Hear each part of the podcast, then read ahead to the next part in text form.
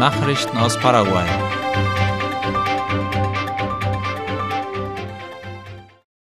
Die Direktion für Gesundheitsüberwachung bekommt Unterstützung aus den USA.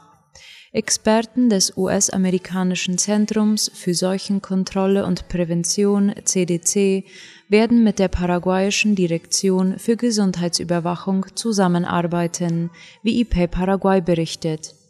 Das Ziel dabei ist, die Überwachung von Epidemieausbrüchen hierzulande zu verstärken und zu verbessern, insbesondere von Atemwegserkrankungen wie Covid-19.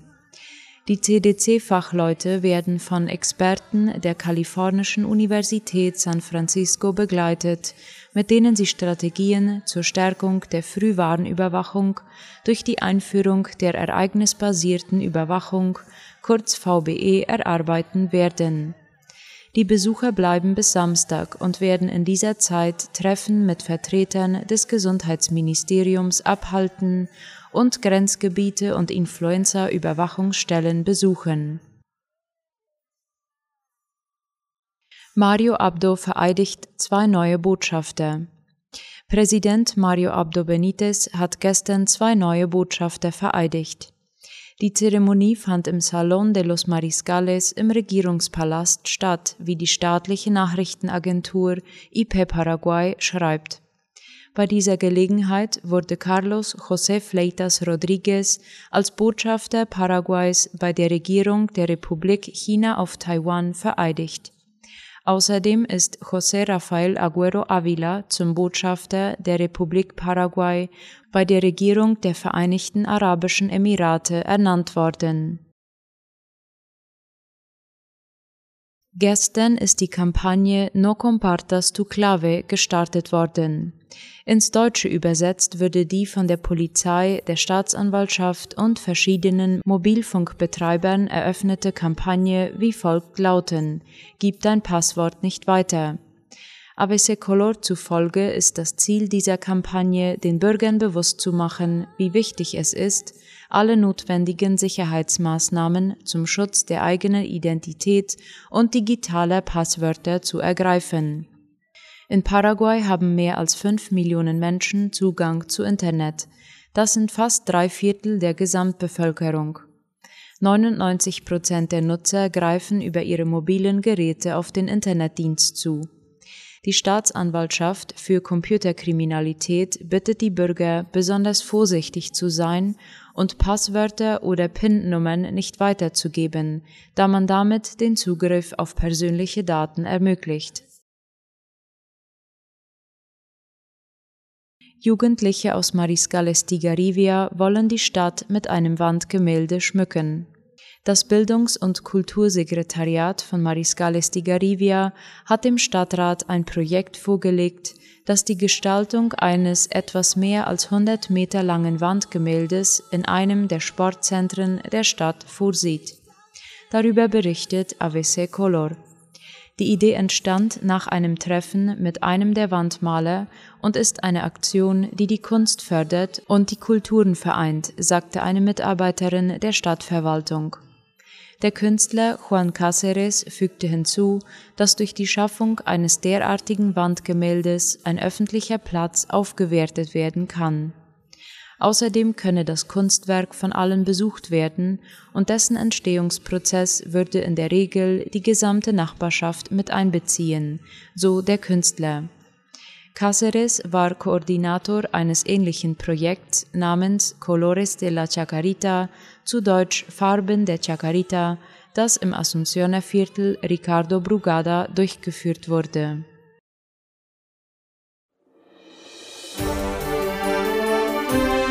Nachrichten aus aller Welt.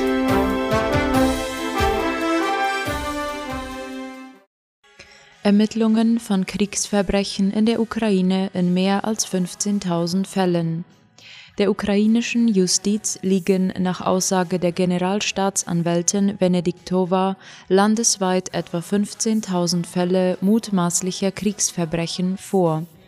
Aktuell wurden zwei weitere russische Soldaten wegen solcher Delikte verurteilt, wie die Tagesschau schreibt. Die Ukraine geht mutmaßlichen Kriegsverbrechen in der umkämpften Donbass-Region im Osten des Landes nach. Benediktova zählte zu den möglichen Kriegsverbrechen im Donbass vor allem Umsiedlungen von Menschen ins Gebiet der Russischen Föderation. Davon seien auch Kinder betroffen. Es gehe auch um Folterungen, um die Tötung von Zivilisten und die Zerstörung ziviler Infrastruktur, ergänzte die Generalstaatsanwältin bei der Pressekonferenz am Sitz der EU-Justizbehörde Eurojust.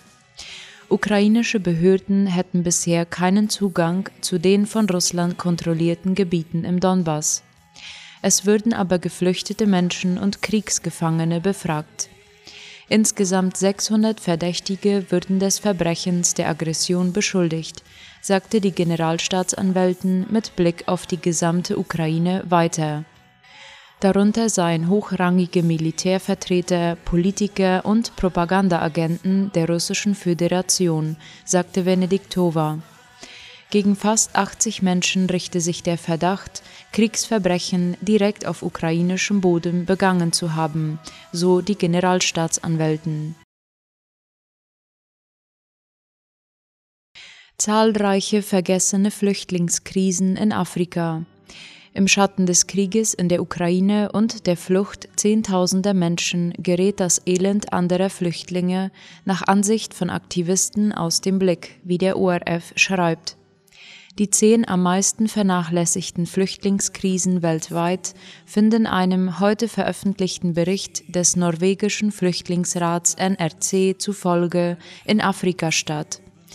Die Tatsache, dass die am meisten vernachlässigten Krisen der Welt alle in Afrika sind, zeige das chronische Versagen der Entscheidungsträger, der Geber und der Medien, sich den Konflikten und dem menschlichen Leid auf diesem Kontinent zu widmen, sagte Jan Egeland, der Generalsekretär des NRC. Paradebeispiel sei die Demokratische Republik Kongo, die auf der Liste den Spitzenplatz einnimmt, gefolgt von Burkina Faso, Kamerun und dem Südsudan, meinte er. Es handele sich um eine der schlimmsten humanitären Krisen dieses Jahrhunderts, sagte Egeland. Allein innerhalb der DR Kongo seien 5,5 Millionen Menschen auf der Flucht. Die Nahrungsmittelknappheit habe den höchsten Stand seit Beginn der Aufzeichnungen erreicht. Ein Drittel der Bevölkerung hungere. Der Krieg in der Ukraine habe die immense Lücke aufgezeigt zwischen dem, was möglich sei, wenn die internationale Gemeinschaft während einer Krise an einem Strang ziehe, und dem, was für Millionen Menschen die tagtägliche Realität darstelle, sagte Egeland. USA liefern Ukraine Raketensystem. Die USA wollen die ukrainischen Streitkräfte mit Mehrfachraketenwerfern ausstatten, wie die Tagesschau schreibt. Ein hochrangiger Regierungsvertreter sagte, dass die Ukraine das System HIMARS mit Munition mit einer Reichweite von 80 Kilometern erhalten soll. US-Präsident Biden hatte noch am vergangenen Montag die Lieferung von Mehrfachraketenwerfern an die Ukraine ausgeschlossen, die Ziele in Russland erreichen könnten. Am Dienstagabend kündigte er allerdings in einem Meinungsbeitrag für die New York Times an, der Ukraine fortschrittlichere Raketensysteme zu liefern. Diese würden es ermöglichen, wichtige Ziele auf dem Schlachtfeld in der Ukraine präziser zu treffen, schrieb Biden. Er betonte allerdings, man ermutige oder ermögliche der Ukraine nicht, jenseits ihrer Grenzen zuzuschlagen. Aus dem Weißen Haus hieß es, die Ukraine habe dies zugesichert. Das System sei Teil eines Pakets im Wert von 700 Millionen US-Dollar, das daneben unter anderem Geschosse, Radarsysteme, Panzerabwehrwaffen vom Typ Javelin, Hubschrauber, Fahrzeuge und Ersatzteile beinhalte. Somalia. Zahl unterernährter Kinder ist so hoch wie nie. Wegen einer Dürre ist die Zahl unterernährter Kinder in Somalia in Ostafrika nach Angaben der Hilfsorganisation CARE so hoch wie nie, wie der ORF schreibt. Hunderttausende Menschen stünden am Rande einer Hungersnot. Mehr als 1,4 Millionen Kinder seien stark unterernährt, teilte CARE heute mit. Das Horn von Afrika ist mit der schlimmsten Trockenheit seit 40 Jahren konfrontiert. Mehr als 15 Millionen Menschen in Äthiopien, Kenia und Somalia kämpfen nach UNO-Angaben mit Nahrungsmittelknappheit. Die Region kämpft zudem mit Konflikten, Überschwemmungen, der Covid-Krise und einer Heuschreckenplage. Hinzu kommt in Somalia, dass mehr als 90 Prozent der Weizenlieferungen aus Russland und der Ukraine kommen. Durch die fehlenden Importe aufgrund des Krieges sind die Lebensmittelpreise stark gestiegen.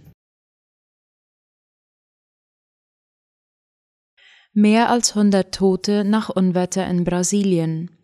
Nach starken Regenfällen und Überschwemmungen sind im Nordosten Brasiliens mindestens 100 Menschen gestorben, wie die Tagesschau meldet.